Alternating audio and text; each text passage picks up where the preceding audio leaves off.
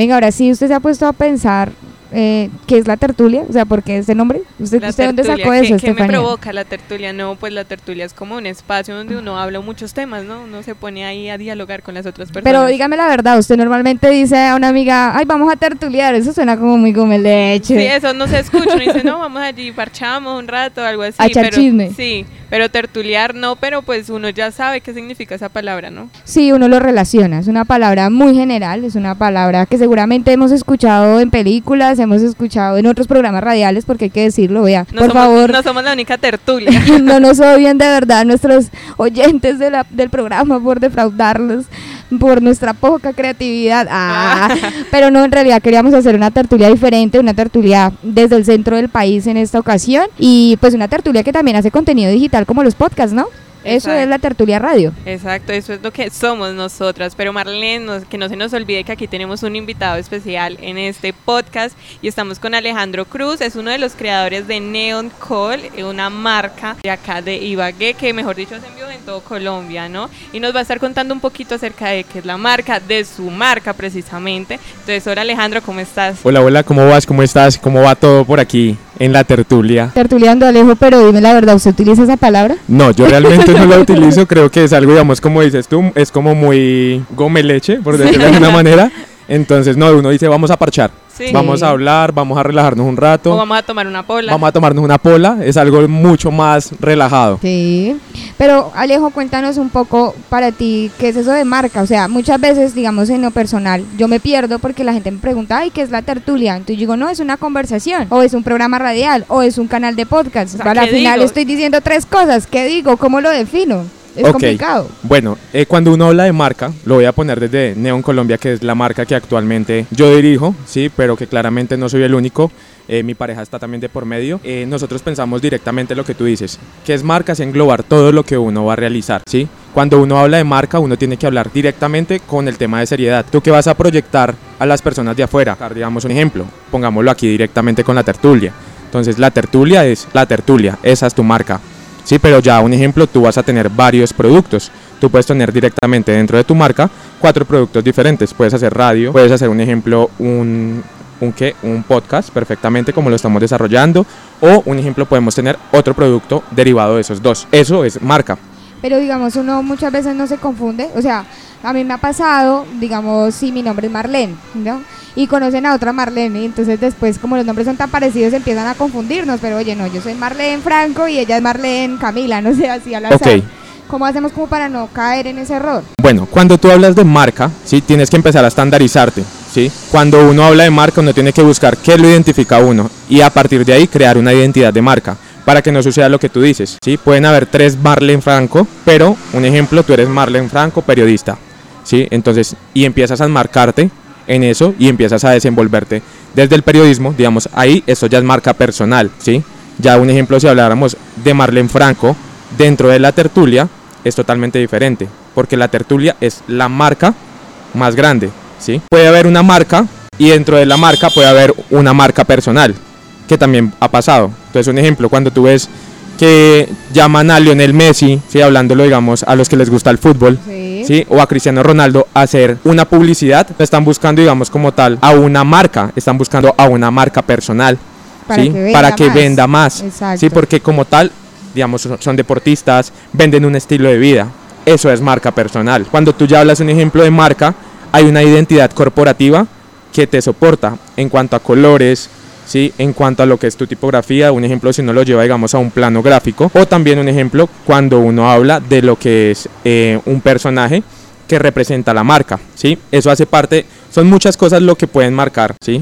La marca, valga la, redundancia, pero como tal, eh, la idea es esa, o sea, arrancar, digamos, siempre buscando qué es la identidad de marca para tener un viso mucho más amplio. Sí, porque suele pasarnos precisamente en la tertulia que nos confunden con muchas tertulias y es por eso mismo porque no tenemos clara nuestra identidad, lo que nos estaba comentando Alejandro. Yo creo que eso se va construyendo poco a poco, ¿sabes? Porque sí o sí cualquier emprendimiento, cualquier proyecto lleva mucho tiempo. Es un proceso. Es un proceso totalmente lento pero seguro, o sea, no hay que afanarnos, si usted es emprendedor no se afane, no se sienta frustrado, no se sienta triste, no pierda la esperanza, siga trabajando y más bien siga creando esa esa identidad. Él de los personajes y me, se me viene a la cabeza así rápidamente este de Michelin. O sea, ¿quién no reconoce ese muñequito, por Sí, ejemplo? Uno ya lo ve en todo lugar y ya de una vez sabe que- de qué marca trata. Exacto, mira, o sea, lo que si ves que digamos cuando uno habla y uno dice un personaje de tal, ya uno ya sabe Michelin. Sí. Y tú dices Michelin, o sea, como tal y es un muñequito que está hecho de llantas, pero no Sí. tiene ni siquiera que ver con el color, Sí, porque las llantas son son blancas. Sí, o sea, las llantas son negras, pero el mu- muñequito genera como Hasta ternura. co- ternura. es por eso que no tiene una asociación y todo eso por detrás tiene digamos algo pensado, o sea, tiene un Comunica tema mucho. un tema para comunicar totalmente. O el de los seguros. Ahí es como un tigre, creo que Un he visto. tigre. El, del de- tigre. sí. ¿Cuál Y otro el de muñequito? Bimbo, el osito Ah, Bimbo. el osito Bimbo. El bimbo también. El Scott utilizaba un perro, Perrito. una mascota, una mascota relacionada con papel higiénico. Pero si tú te das cuenta, digamos, un ejemplo, el de Scott es un perrito que es un labrador, pero es un perrito chiquito, entonces es como el tema de la suavidad en el papel, entonces por eso escogen un perrito. Imagina que hubieran escogido, no sé, un gran danés o algo así, algo con pelo corto y rastrillo. Uy, ves, no, si ves No, que pues, todo, va- todo va no, pensado, pues, todo va pensado, o sea, como tal, la marca se piensa todo ese tipo de estrategias para poder impactar, ¿sí? Yo les digo, niñas, o sea, y se los decía Sí. offline, eh, se los decía, o sea, hacer podcast es súper chévere y realmente, o sea, pueden hacerlo y pueden montar una muy buena identidad de marca y posicionarse aún más, porque ya están haciendo revuelo, ya están haciendo revuelo, entonces tienen que seguir trabajando, ¿sí? Indistintamente de las condiciones, ¿sí? De lo, si llueve o truena, Toca. ustedes siempre tienen que estar ahí con su identidad de marca firme o empezar a crearla y empezar a posicionarse aún más. Vean, nosotras somos unas groseras también, Estefanía, porque seguramente alguno está escuchando este podcast y no entiende, pero vea, lo voy a contextualizar. Venimos haciendo esta temporada dedicada al emprendimiento, a todos los emprendedores, para que puedan potencializar pues sus marcas, para que puedan potencializar sus ventas. Por eso Alejandro nos está acompañando en este capítulo y estamos hablando y desglosando un poco lo del término de marca. Para cerrar esta primera parte, Alejo, el tema como de personalidad. O sea, yo me lo imagino, ahorita la tarea seguramente después de este podcast va a ser dibujar un muñeco que se llama rayar. Tertulia. Le va a llamar el Tertulio, no sé, o le va a poner Don Tulio, le voy a poner algo así. Puede ser, puede ser Don Tulio que es muy pegajoso. Ah, suena hasta bonito. Y le, le empieza a colocar como características, ¿no? Puede funcionar para generar como la personalidad de mi marca. ¿Eso es una buena estrategia? Sí, es una estrategia. Primero tú tienes que, dentro de tu marca, generar primero tu identidad. Después de que tú ya tienes muy definida tu identidad de marca, puedes empezar a crear ese personaje que va a llevar tu marca a otro nivel. Y si tú quisieras crear un personaje así rápidamente de la marca de Neon. Ah, yo vi que estrenaron logo. Sí, acabamos de estrenar logo. Divino, la verdad, divino. Sí. Muy acorde a la marca, diría yo. ¿Eso es un ejemplo? Ese es un claro ejemplo. Sí, para las personas de pronto que no, no entiendan, digamos, de qué estamos hablando, nos pueden buscar en arroba neoncolraya al piso en Instagram y ahí se van a dar cuenta, pues, cuál fue el último. Ese, como tal, es, el, es un isomagotipo. Sí. ¿sí? Donde tú encuentras la cabeza de lo que va a ser inicialmente tu, tu qué, tu personaje de Sí. marca, pero como tal el personaje no lo hemos montado, no lo O hemos sea- publicado totalmente. Es un personaje de Ah, cuerpo completo, así como hablábamos de eh, Michelin o como el de eh, Seguros Bolívar, creo Sí, que es. el tigrecito. También, o sea, es un personaje de cuerpo completo. Su carita, Choco Crispis, mejor dicho. Personajes hambre. es lo que hay. Tertuliar con amigos es un buen parche y mejor aún escuchándolos en un podcast. Tertuliamos un rato con Estefanía Vargas y Marlene Franco en la Tertulia Podcast. Estefanía, si yo le dijera, créese una marca, ¿cuál marca se, se, se inventaría usted? ¿Una marca como qué tipo de personalidad, qué rasgos?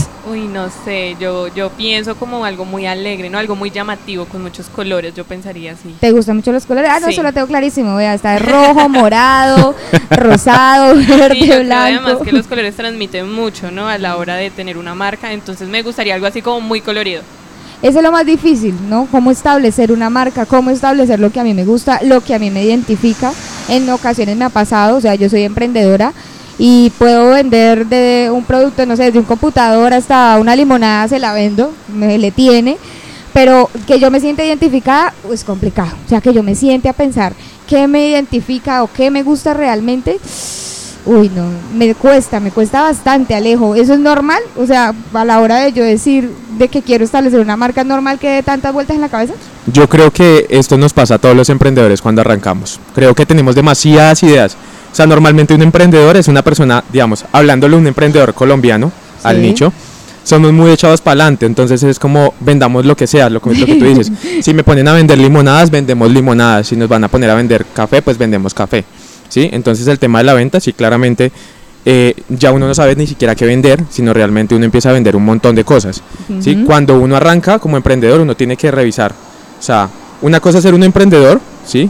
Y tú, un ejemplo, puedes tener una lista, yo la hago normalmente cuando te- me pasa eso. O sea, empiezo, digamos, hago una lista de, quiero hacer cinco cosas, quiero vender cinco cosas o quiero vender 25, yo hago una lista de 25.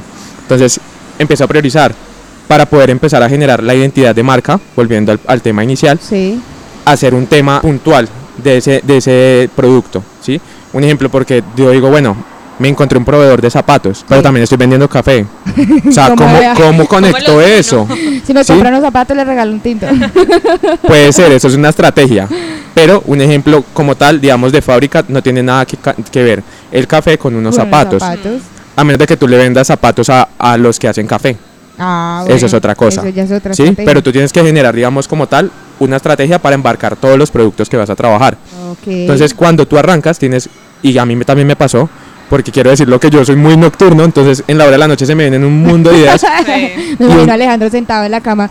Dios no mío. puedo dormir. Ahí anotando todo, todo lo que piensa.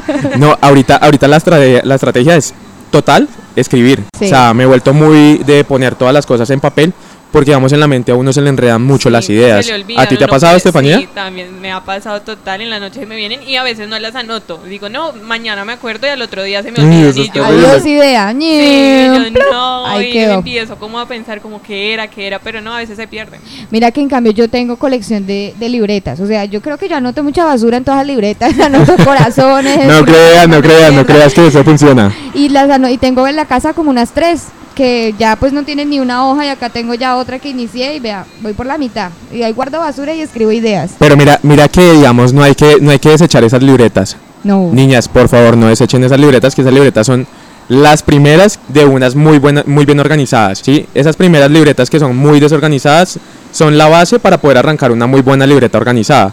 Yo tengo una creativa y tengo una para agendar. Y como Sí. es la creativa. La creativa la tengo, digamos, así como la chiquita que tú tienes al lado, para los que eh, eh, están aquí, pues nos están escuchando, como tal, es chiquitica, pero es como para uno apuntar Sí. datos, ¿sí? Pa- Para cargarla a todos lados. Exacto, Sí. una de cargar a todos lados. La libreta- las libretas grandes son estorbosas. Sí. En cambio, las chiquitas son mucho más fáciles de llevar. Entonces, perfectamente, digamos así como tú la tienes, es muy parecida a la mía, o sea, es de línea solamente. Entonces, ahí uno pone todas las cosas. Y tengo otra, que es la de agenda, que esa sí la tengo por días, para agendar todo lo que son las citas. Sí, Ah, a veces me a veces me quedo y me cuelgo porque es muy difícil uno de emprendedor, pero esas agendas funcionan y funcionan volviendo al primer tema para uno cuando uno está pensando en su idea de marca, ¿sí? Porque al inicio eso es una idea. Entonces uno arranca con su idea de marca. Voy poniendo, ¿qué quiero? Voy a arrancar con la tertulia. Pam. ¿Cómo van a ser mis colores? Pam, pam. ¿Sí? ¿Qué voy a tocar en la tertulia? Pam, pam, pam. ¿Sí? Y ahí uno, digamos, va desglosando la idea al punto de que uno dice, pucha, ya tengo parte de mi idea. y ya un ejemplo, uno empieza a, o sea, a materializarla. Exacto, materializarla porque uno le toca literal hacer este tipo de cosas. A inventarse cómo lo va a hacer también, ¿no? Porque seguramente uno, bueno, tiene anotada de miles de ideas, pero necesito plata, necesito no sé qué. Entonces empezar a conseguir eso para llegar a lo que está anotado en la libreta. Entonces mi siguiente paso después de este podcast, tengo muchas tareas después de toda esta Tenemos temporada. mucho, sí, con la tertulia de bienes, mejor dicho. Nos va a tocar comprar ya otra carpetica. Pero para los tertulios que nos están escuchando, o sea, tienen que también entender que no siempre, digamos, eh, todo lo que uno pone es como ya realizable. O sea, vamos a hacerlo de una No. vez. No, una, hay cosas, digamos, un ejemplo, yo tengo una idea grandísima, pero digamos a veces no me alcanza el presupuesto. Entonces uno tiene que aterrar- ate- aterrizar perdón, las ideas y a partir de ahí uno decir, bueno, esta idea me vale cero pesos, la puedo Y hacer. puede funcionar. y puede funcionar. ¿sí? O esta idea, digamos, me vale cero pesos, pero no la, no la puedo utilizar, o sea, no tiene nada que ver. Sí, es descartar. Empezar Descartar ideas que funcionen para la marca y priorizar ideas en cuanto hablando de presupuesto, ¿no? Sí, sí, tienes toda la razón en ese tema, ¿sabes? Porque se me viene a la cabeza eh, en algún momento cuando inicié, el- yo tengo también un emprendimiento que es de vender plantas, ¿no? De fácil cuidado, y te lo juro, yo inicié esa idea haciendo un dibujito de una matera con un cactus y con la manillita, o sea, yo hice el dibujo en la, en las carpetas que tengo anteriores, como te digo, y ahora eso ya es real, o sea, ya se vende, ya hay una tienda montada, ya hay una tienda online, una tienda física, pero no lo imaginaba que se iba, digamos, como a volver realidad. Y yo quiero que entiendan, digamos, niñas, para las dos niñas que están aquí, que son súper queridas, eh, tengan algo muy claro. O sea, siempre, digamos, uno arranca apuntando en el papel. Digamos, hoy por hoy, digamos, la tertulia tiene a estas dos creadoras, y yo siempre hablo de creadores de marca, ¿sí? Tiene estas dos niñas, lo que tienen que hacer ustedes es unir su ADN y a partir de ahí buscar qué les gusta a las dos, que pueden empezar a trabajar con ese ADN de la marca, ¿sí? De, de sus dos creadoras sale la tertulia. Venga, pero usted es el, usted es el papá o yo soy la mamá, Estefanía. Yo soy la mamá. yo soy la mamá. Pero, pero no, no, no, no seamos tan, tan tradicionales, ya, hablemos de, de madres. Ah, entonces las dos. las dos madres de, de la tertulia. Ay, Sí, vea, hay que estar también ahí actualizados, Estefanía. Todo lo que hemos dicho en este, en este momentico, en esta parte del podcast, son como daticos que nos van a ayudar a establecer la marca, ¿no? A responder esa pregunta de, bueno, ¿cómo establecer una marca? Hay que tener en cuenta también el público objetivo, hay que tener en cuenta pues el objetivo de la marca, la personalidad de la marca, hay que sentarse a pensar como el cliente, ¿no? Si yo Las quiero necesidades Total. que puede suplir nuestro Exacto. producto. O crear también necesidades, porque muchas Sí. veces funciona así. Uno, uno no necesita eso, pero algo me lo dice. Es como cuando uno entra a Dollar City y, Y ve uno- todo. Sí, uno necesita todo lo que está ahí. Eh, Así no, pero no importa, lo compro. Exacto, mira que, mira que, o sea, eso son cosas que uno va leyendo como emprendedor y es muy importante esas lecturas, porque uno no cree, pero hay necesidades que se las inventa la marca. Sí. Literal, es como uno no necesita nada de lo que hay en Dollar CD. Sí, Yo creo que nos ha pasado, uno va con 80 mil, 80 mil, 50 mil, o lo que uno tenga en el bolsillo. Y uno entra y se los san se De acabó. algo se antoja, Sí. de algo. De O sea, uno sale, uno sale sin plata en el bolsillo y con las bolsas en la mano. Sí, y uno ¿qué pasa? Porque ¿Qué- entra ahí. ¿Por qué compré esto? Yo, ¿Dónde, po- dónde pongo esto? yo por eso vi todo eso. O o ese nuevo que hay acá en Ibagué, pues para que eh, Euforia, aunque yo creo que eso ya debe estar en otros lados también, Sí. porque es una marca de Medellín, si no estoy mal. También es una tienda que usted entra y se enamora de algo que no necesita o de un peluche que seguramente va a terminar por ahí guardado. Así pasa, es generar esas necesidades. Y para que te, te des cuenta tú y tú que todo entra por los ojos. Uy, Sí. bastante. Pucha, o sea, ahorita todo es muy visual. Sí, Sí, o sea, todo es demasiado cierto. visual. Entonces tú ves un peluche súper lindo ahorita, digamos, poniéndolo tú como euforia. Yo los sigo a ellos en redes, en Sí. Instagram, y ellos montan unas fotos de unos productos que uno dice, quiero tener eso. ¿Sí?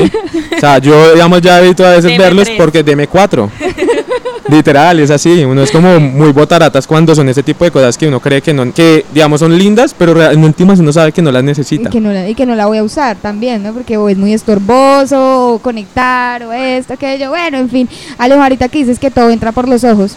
Yo le voy a contar, pues a quienes están escuchando este podcast, que así me enteré de Neon Call. O sea, yo estaba buscando como alguna empresa o alguien que nos asesorara de pronto en el tema de, de carteles luminosos, porque estaba en ese entonces, o bueno, sigue la idea de tener un cartel súper atractivo y llamativo de la tertulia. Y di con Neon Call, ¿no? En Instagram.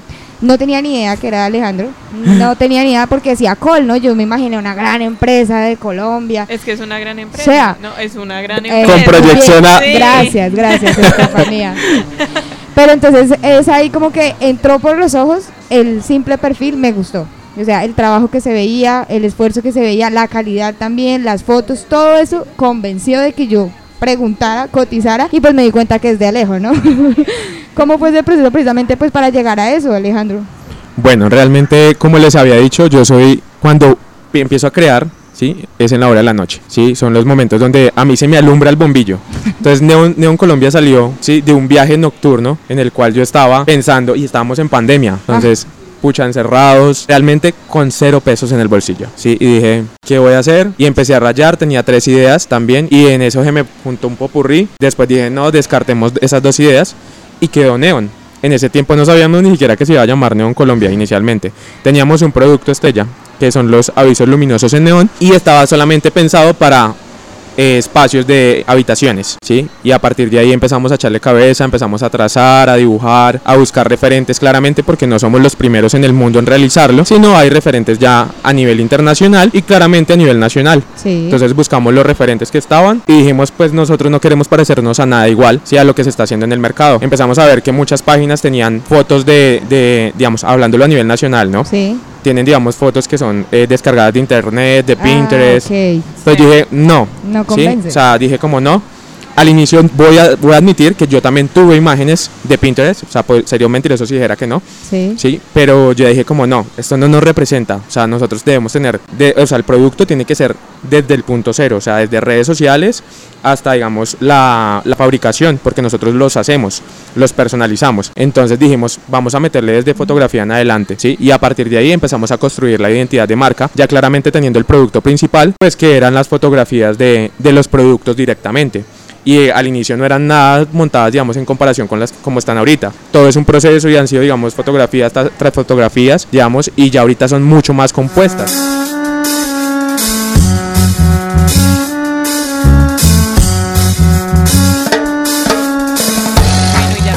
Poco todo lo que nos ha venido contando Alejandro precisamente de identificar nuestra marca, de trazar ideas, de eliminarlas, de aumentarlas, de unir todo.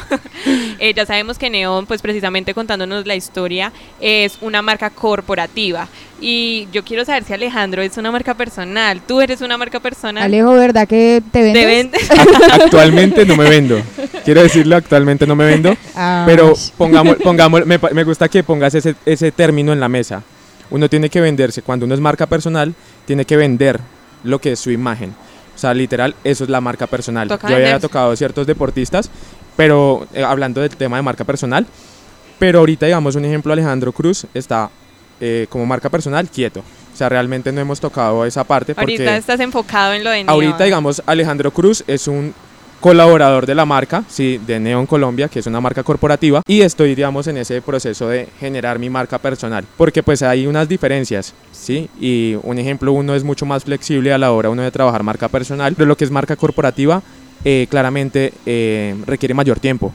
Entonces toca tener mucho cuidado y pues toca cuidar la marca. Ahora que mencionan eso de marca corporativa, marca personal, bueno, puede pasar que un nombre, bueno, una marca personal como, bueno, no sé, Mario Hernández, sea una marca corporativa también. Claro, eh, no, yo no conozco la historia de Mario Hernández, Sí. sí. pero cuando un ejemplo yo siempre pongo, ahorita digamos Arturo Calle, antes de ser un También. ejemplo tan grande de una marca de, de ropa, claramente si tiene la- el nombre sí personal de la, de la Mm. persona que lo crea, fue primero entonces marca personal, Personal. alrededor digamos de sus trabajadores, colaboradores, no sé cómo los llame él, empleados. Sí, pero entonces a partir de ahí él sacó su marca, ¿sí? Y se pasó de ser una marca personal a ser una, marca, corporativa. como Mardon Becerra, que estábamos también ahorita También mencionando. tocamos así offline. Ah, no, ¿Lo tocamos ahorita? Sí, Eh, en cuanto al tema de Marlon Becerra, Sí. ahorita Marlon Becerra tiene también sus clínicas odontológicas, sí, pero Muy ya es marca corporativa. Ya es así, Sí. es la marca corporativa. y normalmente los artistas o digamos arquitectos u odontólogos o estilistas arrancan como marca personal, ¿sí? Y a partir de ahí empiezan a desglosar y pueden empezar a crear claramente hay uno, marca corporativa. hay uno estilista de, por ejemplo, el rey de las extensiones, no recuerdo bien el nombre de él, pero uno lo tiene referenciado de esa manera y a través de redes sociales él se vende así, como el rey de las extensiones. Pero ahí hay una diferencia, ¿Por qué? porque el rey de las extensiones no tiene el nombre. Es Ah, la, ok. la- Sí. la marca corporativa es el rey, de, las extensiones. Ah, ¿sí? ok. Un ejemplo, si tú hablaras de Marlen Franco, nuevamente, tocándolo como periodista, entonces eso es marca personal. Marca personal. Pero un ejemplo, el rey de las extensiones es como tal la, marca, marca corporativa. corporativa. A menos de que le pusiera Vibe, eh, no sé, Pepito Pérez y apalancara esa marca. O sea, quiere decir que desde, desde su marca personal está apalancando una marca corporativa. Y eso lo vemos, ¿no? Para Bacán y Bagué, por ejemplo, volviendo al tema de Euforia. Euforia siempre tiene By Yepes, ¿no? Claro. Está la ferretería también dice By Yepes. Ya, esos Yepes son tremendos, oiga. Los Jeep- sí, sí, Los poni- Jeep poniéndolo a nivel local, eh, es un tema también de, de marca personal. Tal vez los conocen, y es a lo que yo voy, digamos, los conocen en la cuadra, en el barrio, no sé, como los Yepes, Sí. ¿sí? Entonces ellos utilizan su apellido, se apropian de él y lo vuelven marca, Marca Marca corporativa. corporativa desde su marca personal. Recuerden que la marca personal es un voz populi, o sea, empieza de voz Sí. a voz. Sí. A partir de ahí uno empieza a generar marca personal. ¿sí? Entonces, un ejemplo, siempre desde el profesionalismo los invito, las invito también a que hagan este tipo de cosas. O sea, no es difícil hacer marca personal. Es más flexible que generar marca corporativa. Uy, sí, yo Y tiene unas ventajas muy grandes. Solamente que creo que uno debe tener, no creo no, estoy muy seguro que uno debe ser muy firme con sus convicciones para empezar total. a generar marca personal. Sí, porque por ejemplo yo veo mucho en Instagram marcas personales, o sea, estamos hablando de perfiles de conocidos que se dedican, por ejemplo, a dar consejos de emprendimiento, un ejemplo, o a dar consejos de cómo manejar nuestras redes sociales, que cómo hacer contenido, que cómo hacer un reels, que cómo cortar eh, y poner este efecto, que no sé qué. Todas esas personas están es, trabajando en su marca personal, precisamente. Exactamente. No sé si yo tengo, digamos, aquí en referente a nivel local, Dani Emprende. Sí. Dani Emprende Sí. eh, es una marca personal, ¿sí? Para las personas que nos están escuchando, es una niña que ayuda y enseña a otros emprendedores. De por sí yo soy pupilo de ella. Sí. Sí, yo soy pupilo. Eh, Alejandro Cruz es pupilo de Dani Emprende. Desde que fuera Dani Emprende, ¿no? Porque Dani Emprende ar- ar- arrancó aproximadamente hace año y dos meses creo que en redes sociales. Es que podemos decir que ella fue como al revés, ¿no? Primero fue marca corporativa por las tiendas, Sí, por las por multimarcas y ahora se está dedicando netamente al tema de Exacto. asesorar. Exacto, ahorita ella, ella, si ves que Se como dio a arranca, conocer. Sí, al Ujú. inicio, digamos, ella no tenía su marca personal tan posicionada. O sea, realmente no la conocía nadie como Dani Emprende ni Sí. como Daniela eh, No. Ruiz. Sí, sino realmente ella empezó fue a montar eh, Sus ahorita, tiendas. digamos, sus tiendas multimarcas, ¿sí? Y empezó ahí a darle, a darle, a darle. Y ahorita ella dijo, ok, ya no quiero, voy a cerrar este ciclo en mi vida y me voy a volver más tesa en marca personal. Y le ha ido muy bien. Y le ha ido súper bien, ya está posicionada en Cartagena. Sí. Entonces, para que uno vayamos tan lejos, ¿sí? Y pues claramente es como también el abrebocas, porque Alejandro Cruz, digamos que les he dicho, no estoy todavía enfocado, pero es algo así lo que sería Alejandro Cruz. ah, sí, lo en vamos cuanto a al tema de tener. emprendimiento. Vamos Alejandro- a tenerlo pronto. Alejandro Tips, Tips, algo así. Alejo Tips. Alejo Tips. Tips. Ah, súper creativos nosotros, ¿no? Uy, Estefanía, nosotros sí. Vamos a tener que hacer muchos ejercicios de creatividad. Uy, sí, demasiado. Por favor, no mandalas, no pintar mandalas. Eso no, eso no sirve, eso antes me Marlene lo estresa a ha mí. hecho y creo que no le ha funcionado. Ay, la ni siquiera pinté como cuatro nada más. Por eso, no le funciona. No me funciona. Yo creo que me funciona más algo que a ti te refuerce el tema de creatividad para poder seguir Tips. creando en Bueno. tu marca. Un tip. Yo creo que es muy importante buscar referentes, ¿sí? Muy importante. O sea, yo lo digo y yo soy fan, fan, fan de las referencias. Y voy a decir que soy fan de Pinterest. Ay, sí. Amo Mm. Pinterest, es Lo mi, inspira mi inspiración, o sea, una de mis inspiraciones, digamos, digitales es esta.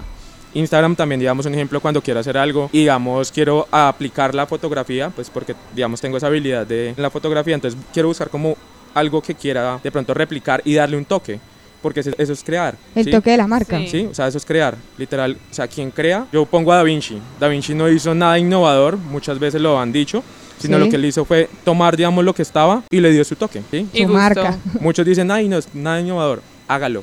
Porque, digamos, una cosa es tú replicar y cuando tú replicas la misma marca, digamos, como yo decir, voy a hacer la tertulia y me voy a copiar de todo lo que hace la tertulia, para mí eso es una fotocopia a poco color. Sí. ¿sí? Ah, tú, digamos, un tú decir, mi referente más grande es la tertulia. Y yo quiero hacer, digamos, en base a la tertulia, voy a hacer otro programa. ¿Sí? Y la tertulia, yo soy fan número uno de la tertulia, pero me voy a hacer este programa que es totalmente diferente, pero en base a.